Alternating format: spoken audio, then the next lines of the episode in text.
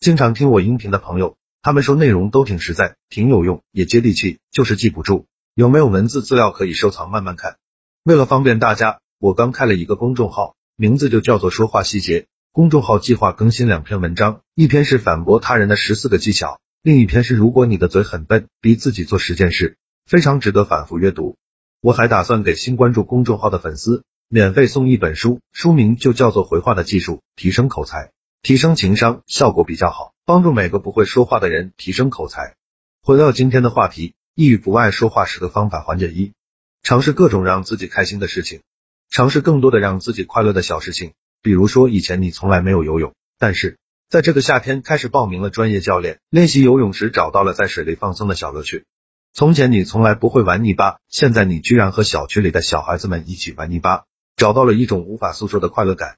多去尝试，才能够找到这些令自己快乐的小事情。二，力所能及的做一些善意的小事，每天做一些让自己也感到舒服的善意行为，比如说在电梯里和陌生人微笑，在小区里把小垃圾随手捡起来，帮助清洁阿姨推了一下小推车。这些很小的事情会给你带来愉悦感。每天睡前回忆一下这些善意的行为，你会安然的入睡。三，断舍离杂乱无用的东西，果断的清理家里无用的东西，把这些东西清理干净。摆放整齐，送给那些正好需要的人。不仅你会感觉到房间焕然一新，同时把这些东西给那些需要的人，看到他们开心的接受了你的东西，你的心里会非常舒服和快乐。四、购买一些精致的小物件，我会寻找一些精致的小配件，或者我喜欢的香水，把自己的房间布置的温馨又精致。我喜欢淡淡的香薰和精致的茶杯，在柔和的灯光下，喝着自己喜欢的花茶，坐在自己喜欢的小椅子上。闻着房间里淡淡的清香，真的是一种莫大的享受。五，把沉重的生活游戏化。很多时候，我们面对生活太沉重了，认为只要稍稍不注意，自己可能就会万劫不复。在抑郁症心理咨询训练当中，会训练我们把生活当做一场游戏，每一天就好像在游戏当中快乐的升级打怪，打输了哈哈一笑，打赢了自己给自己奖励，没有惩罚，没有内疚，没有懊悔，没有恐惧。六，对于极度的小心机。